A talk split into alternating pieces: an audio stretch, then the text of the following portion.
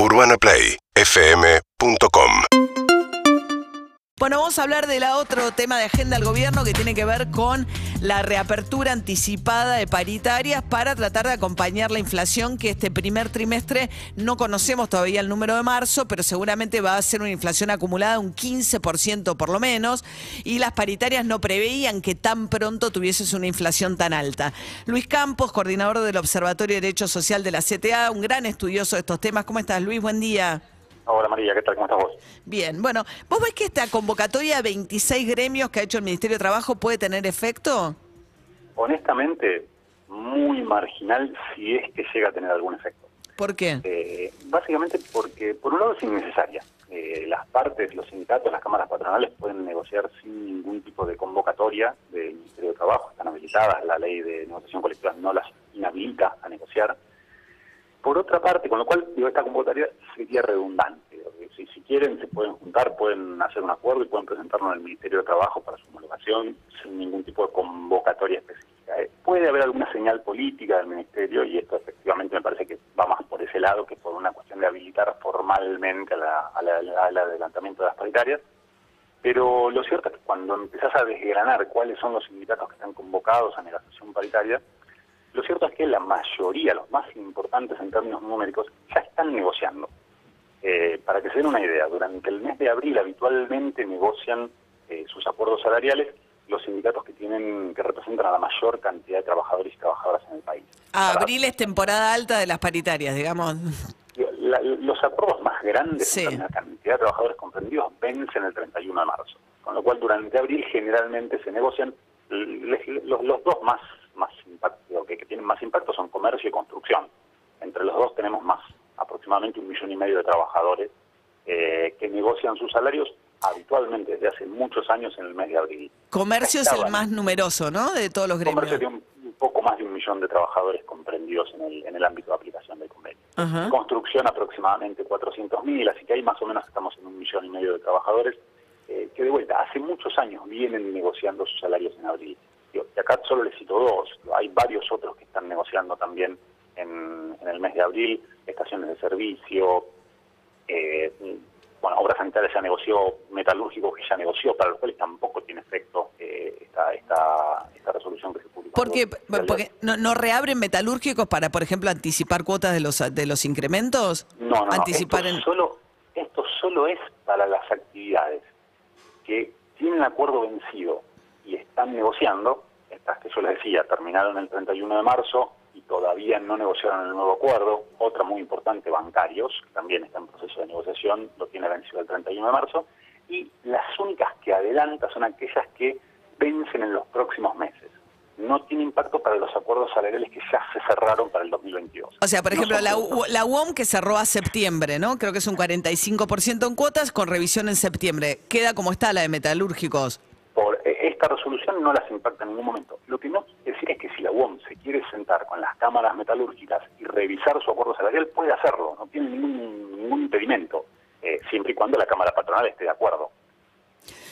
¿Y cómo viene, Luis, digamos, la carrera salarios-inflación, la aceleración de la inflación este primer trimestre? ¿Significa que si algún gremio había logrado recuperar algún puntito por arriba de la inflación el año pasado, ya lo perdió? Bien, a ver, términos interanuales, el, salario viene ganándole a la inflación en los últimos meses. Lo que pasa es que en niveles muy bajos, que son niveles prácticamente imperceptibles. Pero lo cierto es que en los últimos meses el salario estuvo un par de décimas por encima de, la inflación, eh, lo cual implica ciertos, cierta recuperación de los salarios reales, insisto, en niveles muy bajos, que están más o menos en los mismos términos que recibió el gobierno de Alberto Fernández a finales de 2019. Eh, está, más o menos igual, o sea, después de dos años y pico de gobierno de Alberto Fernández, las cosas están más o menos igual que cuando llegó al gobierno. Están más o menos igual, por el lado del, del, haber del gobierno, pueden decir, pasó una pandemia en el medio y el salario real no cayó, eso es cierto. Por el lado del, del debe, el salario está estancado en niveles muy bajos en términos históricos y con un escenario muy preocupante de cara a los próximos meses porque frente a una aceleración inflacionaria, que es lo que estamos todos previendo para los próximos meses, eh, eh, esto puede impactar de manera muy muy fuerte y me parece que ahí un poco es la, señal política de, esta resolución que publicó el Ministerio de Trabajo para tratar de no solo anticipar anticiparse. negociaciones se anticipen, sino que me parece que la clave va a estar por el lado de que los aumentos que finalmente se negocien se concentren en los primeros meses del ciclo paritario, porque acá esto es habilitar una negociación, pero no quiere decir que la negociación sea exitosa. O sea, en lugar de hacer tres cuotas de un incremento gradual, o sea, que el que te den los aumentos lo antes posible dentro del cronograma, los mayores aumentos en las primeras cuotas, digamos, de la paritaria. O, por lo menos la primera cuota, lo que se estaba hablando era un poco tratar de que... La primera ya cubra el 15%. Sí, y un poco más, creo que con el 15% te, te vas a quedar un poquito corta. Una primera cuota un 20%, por ejemplo. Estaba hablando que, podría implicar algún tipo de recomposición. Ahí el desafío es cómo hacer para que eso no se traduzca a la vuelta de la esquina en un incremento de, precios y una aceleración de, la, de, la, inflación, lo cual implicaría, digo... Vos tenés más costo, el empresario dice, me aumentó el costo laboral, tengo que aumentar lo que vendo y estás, y, con lo cual te mordés la cola, porque digo, lo que lográs de un lado lo perdés con el aumento.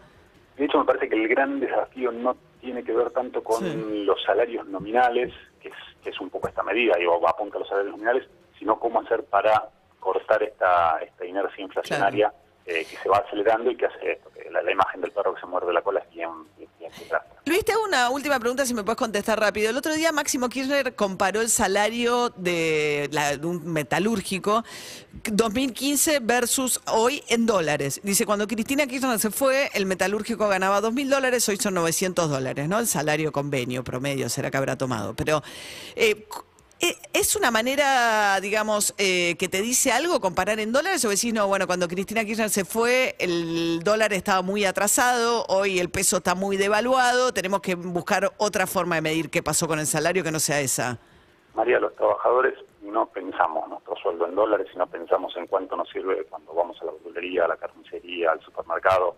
Eh, esta insistencia de medir en dólares macroeconómicamente no tiene ningún sentido porque efectivamente estás comparando contra un momento en el cual había una revaluación de la moneda muy importante, el peso estaba muy apreciado en términos de dólares, que podríamos comparar con los peores momentos de la década del 90 y el salario en dólares en esos peores momentos de la década del 90 era muy elevado, eh, porque de vuelta había un problema macroeconómico de una revaluación del peso.